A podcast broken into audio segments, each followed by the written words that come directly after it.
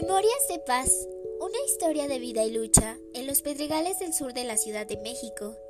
Primera parte. En memoria de Paz, mi entrañable abuela, quien a través de sus ojos me enseñó a amar al barrio. 1930-2020. Por Paola Liliana Montejano García.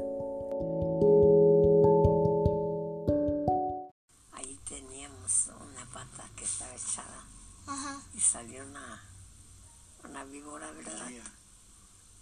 ¿Una víbora? Ah, se agarraba con la pata. se peleaba con la pata porque el- la víbora se quería comer los, Los huevos. los huevos. en la pata. Ay, ¿Y no hicieron nada ustedes o qué pasó? No, pues, los niños ya se echaban, no, no se metía para allá, para otro lado. Ah, ya. La hermata ya jamás salió ya. Había muchas víboras. Entre cuevas, cerros de tierra cual piloncillos, víboras de cascabel, cacomixtles, cincuates, coloridas lagartijas de collar, ardillas, tlacuaches y enormes bloques de piedra volcánica que el Xitle dejó a su paso hace aproximadamente dos mil años atrás.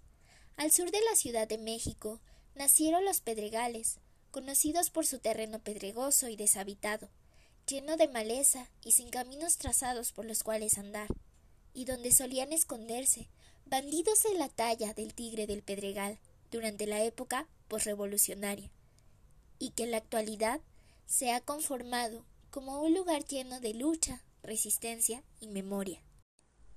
Durante la segunda mitad del siglo XX, la zona de los Pedregales, que actualmente corresponde a una parte de las alcaldías Álvaro Obregón, Tlalpan y Coyoacán, se comenzó a poblar tras la llegada de los primeros migrantes, que venían de distintas partes de la República Mexicana, como Michoacán, Hidalgo, Veracruz, Oaxaca, Guanajuato, Guerrero y de la propia Ciudad de México, en busca de un hogar y de mejores condiciones de vida.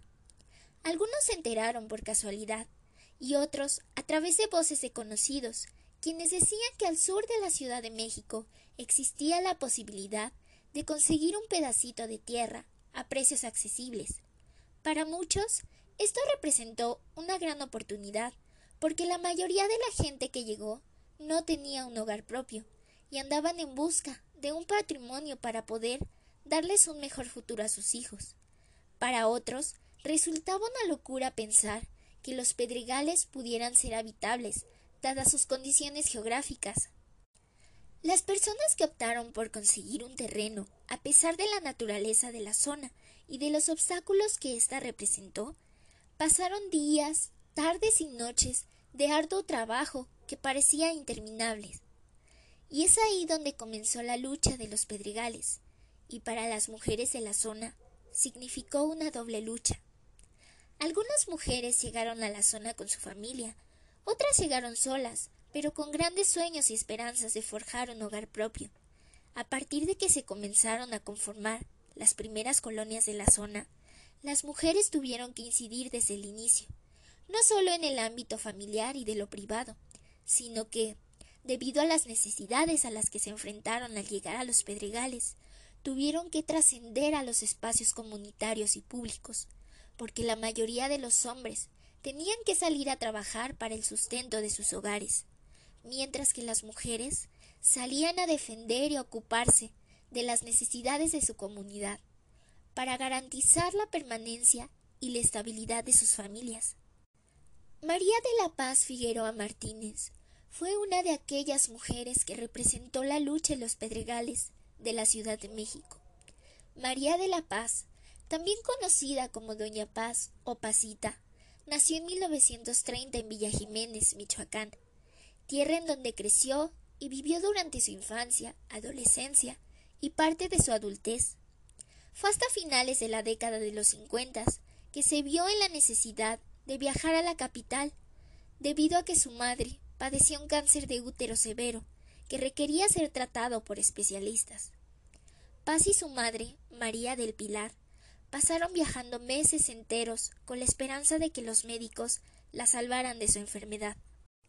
Cada vez que viajaban a la ciudad, se hospedaban en el Hotel San Luis, ubicado en la colonia Santa Julia.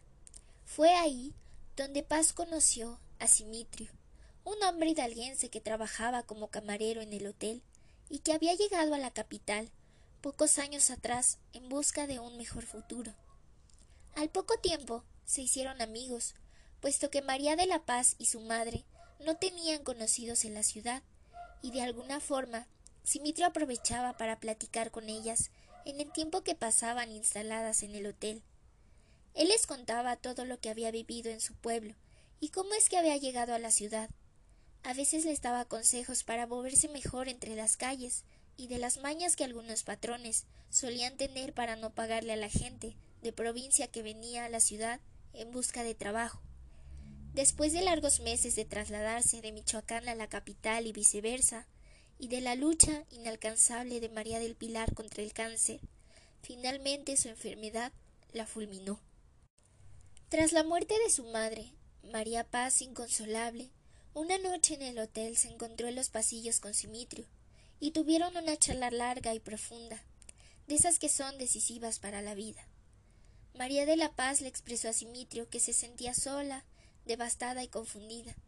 No sabía qué hacer con su vida, pues la única razón que la unía a Villa Jiménez era su madre porque sus abuelos ya habían muerto varios años atrás, y sus hermanos estaban haciendo sus vidas. No sabía si regresaría a su pueblo, porque además de que ya no había nada que la atara a regresar, sabía que allá sería más difícil encontrar trabajo.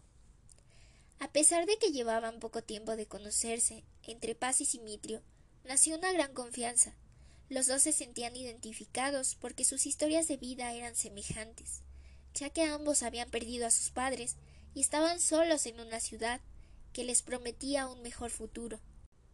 En el fondo, Simitrio sentía un gran cariño por Paz, y sabía que si no se lo decía en ese mismo instante, ya no habría otra oportunidad para hacerlo, porque ella pensaba marcharse de ese hotel al día siguiente.